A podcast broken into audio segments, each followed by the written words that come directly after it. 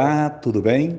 Eu sou o presbítero Gilberto e este é mais um episódio do seu podcast semanal Minutos de Esperança, uma iniciativa da oitava Igreja Presbiteriana de Coronel Feliciano, uma igreja que pensa a cidade na perspectiva de Cristo. Estamos vivendo numa sociedade que há tanta gente querendo liderar, como youtubers, influencers digitais, políticos, lideranças religiosas, etc. Percebemos que há várias lideranças em várias áreas diferentes. Mas o maior desafio ainda continua a ser liderar a própria família. Nosso tema de hoje é Como devo liderar a minha família? O pastor Nelson Rodrigo, continuando o conjunto de estudos abordando sobre família, traz à luz da nossa vida o que a Bíblia nos ensina sobre liderança familiar. Vamos ouvir a mensagem.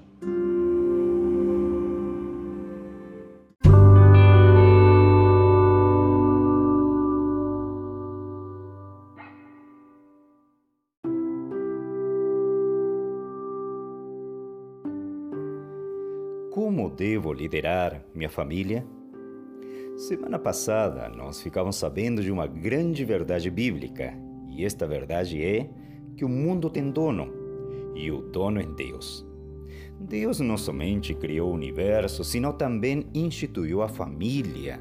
E tudo que Deus fez, tanto criar o mundo quanto instituir a família, foi segundo a sua boa e santa vontade. Jamais se esqueça disso.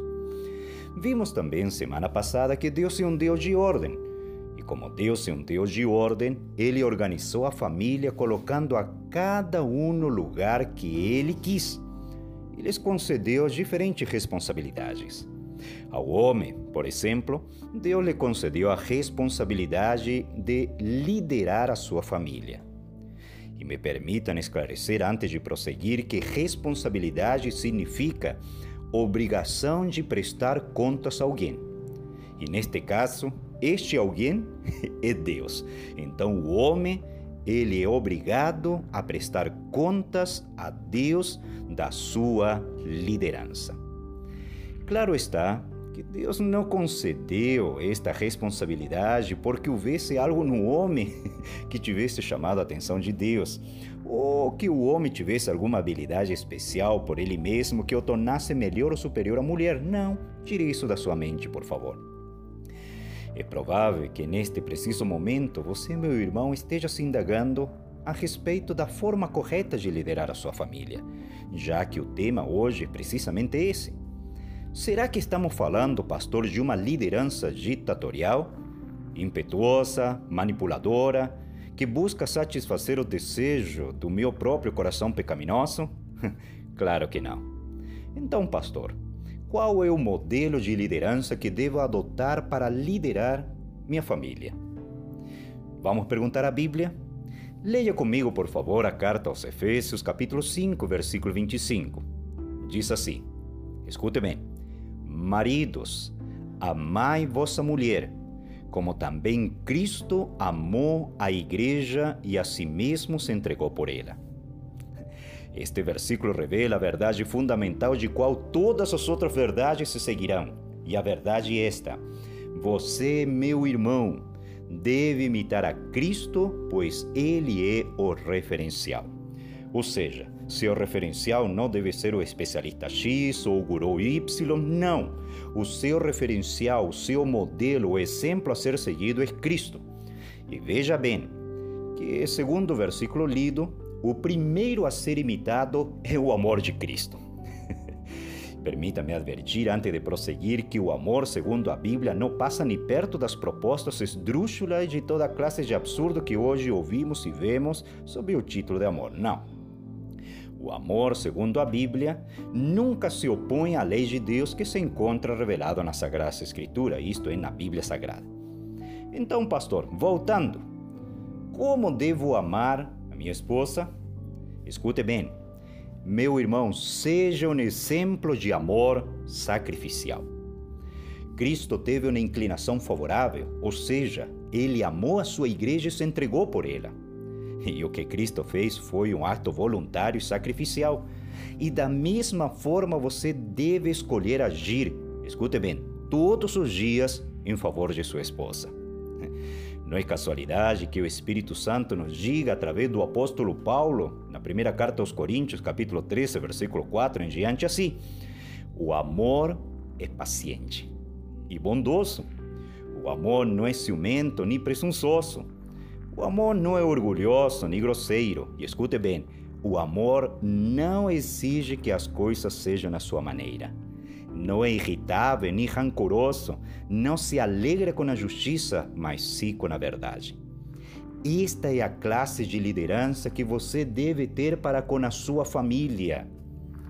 Meu amado irmão, você deve liderar a sua, a sua família assumindo sacrifícios diários em favor dela.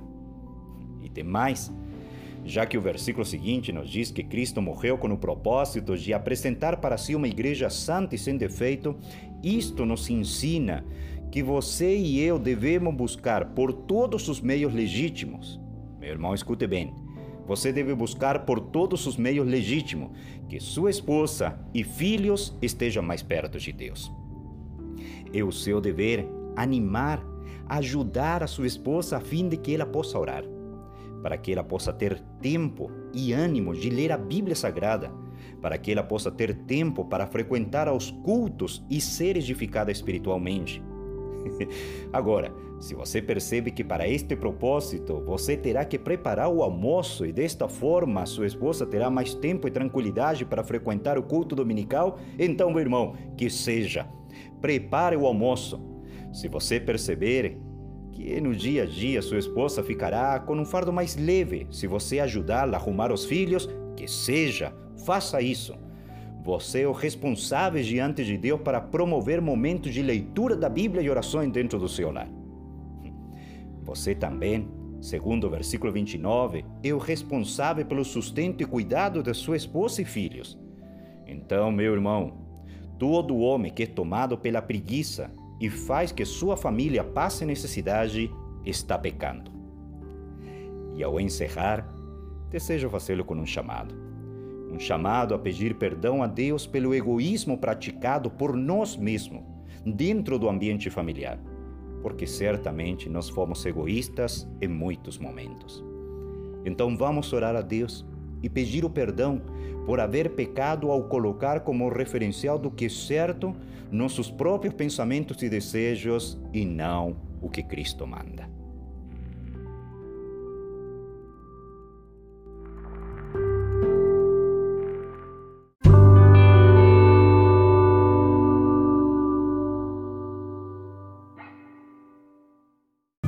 Obrigado por ter ficado conosco até agora.